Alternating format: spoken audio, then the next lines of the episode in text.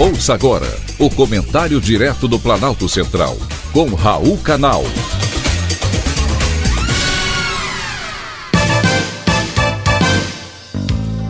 Queridos ouvintes e atentos escutantes, assunto de hoje: Brasil Patriota. O fim de uma eleição, em especial para presidente da República, fecha um ciclo. A parte vencedora comemora e a perdedora reconhece a derrota. Não, porém, nessa eleição especificamente. As manifestações democráticas que ocorrem desde que o resultado foi proclamado mostra a insatisfação do povo. Não se trata de inconformismo com o resultado, se trata de um inconformismo com o pleito.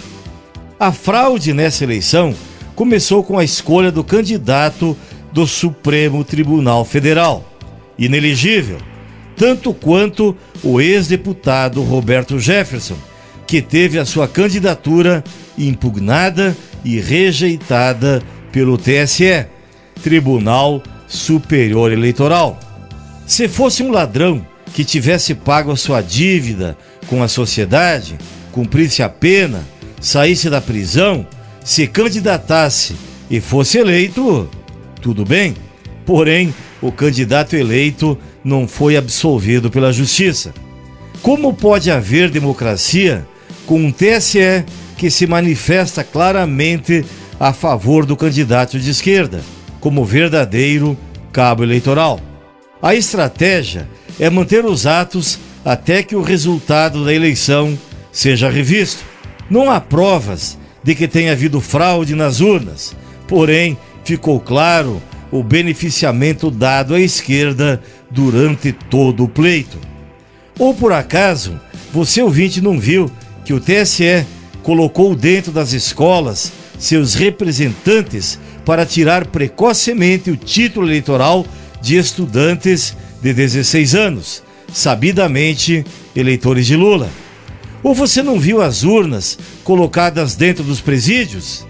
E a decisão da Justiça Eleitoral que obrigou prefeitos e governadores a transportar os eleitores contra a lei eleitoral, onde esse transporte é crime? Em Brasília, os manifestantes fizeram os protestos na frente do quartel-general do Exército. Famílias com brasileiros de todas as idades, profissões e classes sociais formam os grupos. Uma foto registrou o momento em que vários manifestantes taparam a boca com a mão em protesto. Vimos também imagens pela televisão bandeiras do Brasil pintadas de preto, em substituição ao verde e amarelo, com a seguinte frase: Brasil was slaughtered, ou o Brasil foi enterrado. Não se trata de ter um presidente de esquerda, trata-se sim de ter um presidente condenado, inelegível, que não representa metade do povo brasileiro, honesto, trabalhador e pacífico. Se há suspeitas, elas precisam e devem ser apuradas. Não se pode desprezar os atos totalmente pacíficos de milhões de brasileiros que foram às ruas em todo o Brasil. Foi um privilégio, mais uma vez, ter conversado com você.